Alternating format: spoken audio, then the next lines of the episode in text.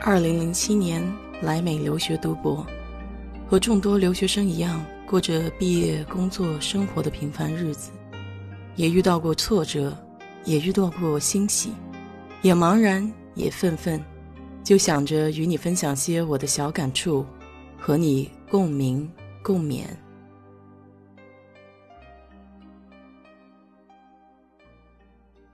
嗨，你好，我是 DJ 血色淡子。这两个周末，我一直在赶着看《权力的游戏》，其中有一段呢，跟朋友讨论了很久，就是关于时空穿越这个问题。所以今天就想跟你聊一聊美国的科幻片吧。在过去的二十年里，美国的电影风靡世界。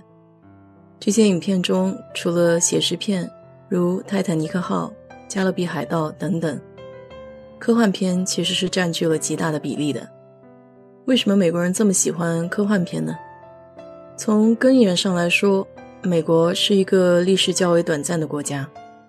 两百多年的发展历史让美国人对历史和寻根类的题材只能从其他的国家挖掘素材，比如罗马时代、维京海盗等等。而美国的近代因为拓荒和开发西部，崇尚冒险自由。就像我前几期说的德州牛仔，所以大多数美国人在观看西部电影中是可以获得一定的情感满足的。但是最近这一二十年则转向了科幻片，因为科幻电影可以摆脱现实的束缚，更加淋漓尽致地体验到酷的感觉。除了历史较为短暂这个原因以外，美国其实才是工业革命的真正受益者。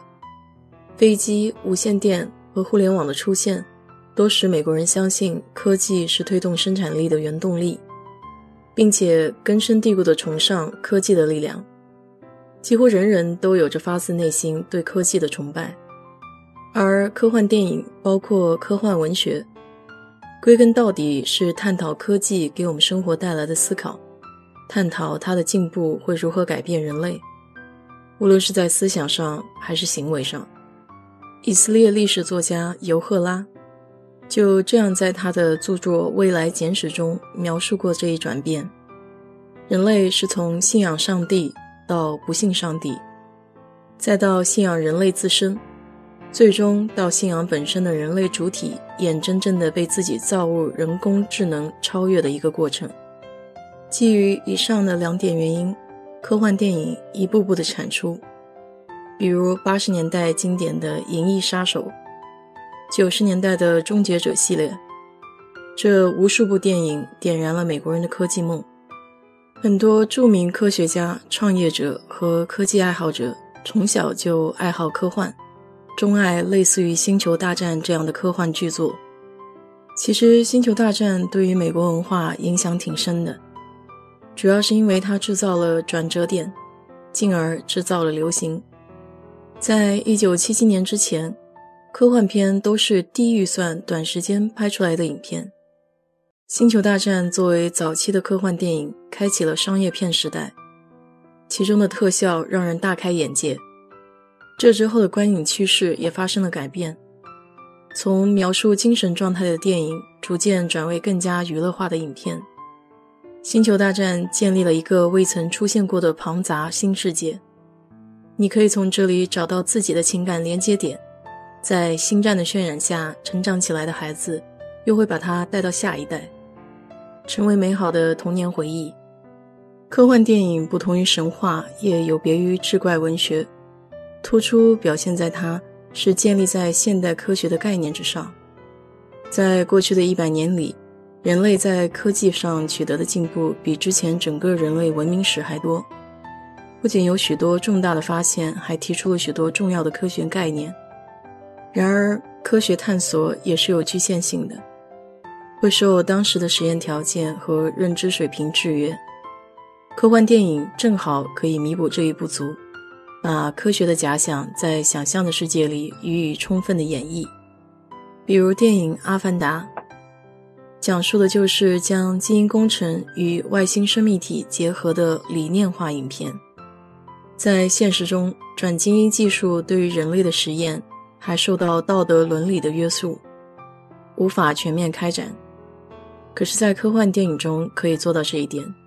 而且不仅如此，影片还深刻探讨了宇宙中是否存在其他生命体的这一问题。这个也一直是科学探索之谜。与之相比，中国的科幻电影发展就比较晚一些，直到二十世纪八十年代才随着科幻小说的繁荣而起步。应该说到现在，还是在小心翼翼的摸索之中。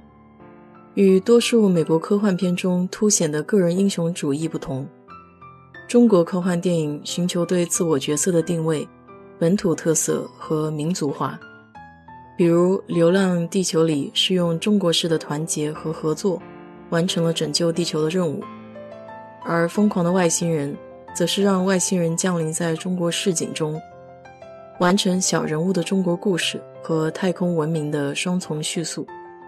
虽然在表现形式上稍显刻意了些，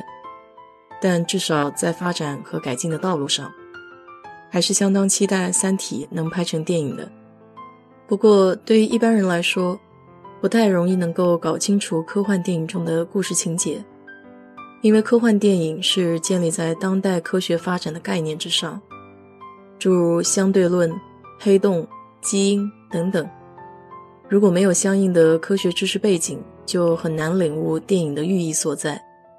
如果你不满足于仅仅看个热闹，还想看出个门道，那么就多看看这方面的知识，也蛮有趣的。好了，今天就给你聊这么多吧。如果你对这个话题感兴趣的话，欢迎在我的评论区留言，谢谢。